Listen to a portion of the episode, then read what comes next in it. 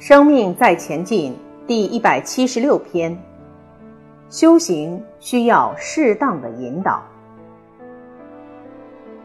有时候，修行还是要有一个适当的引导，否则会盲修瞎练，方向错误了，有你走不完的累世路。以前有一种海星叫做鸡冠海星，因为鸡冠海星繁殖很快。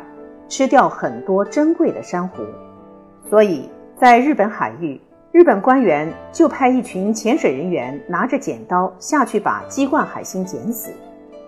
但是过了一个多月之后，发现鸡冠海星增加好几倍，因为他们之前不知道鸡冠海星有再生功能，把它剪成三块就变成三只，跟壁虎和蚯蚓很类似。当地官员。没有问海洋生物专家，就派人下去用剪刀剪，结果大量繁殖。官员没有办法再去询问海洋生物专家，专家提出用针筒带着毒液注射毒死的方法，情况得到了很大好转。所以你要了解一种生物的特性，才能对症下药。比如。还有一些苍蝇，你若用毒药去消灭，最后会使它产生抗药性。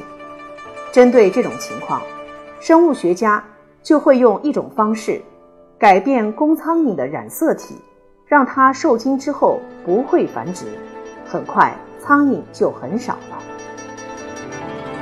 有时候不了解个体的生命特征，就会用错方法，所以很多领域。我们都需要专家，同样，修行也需要适当的老师的引导。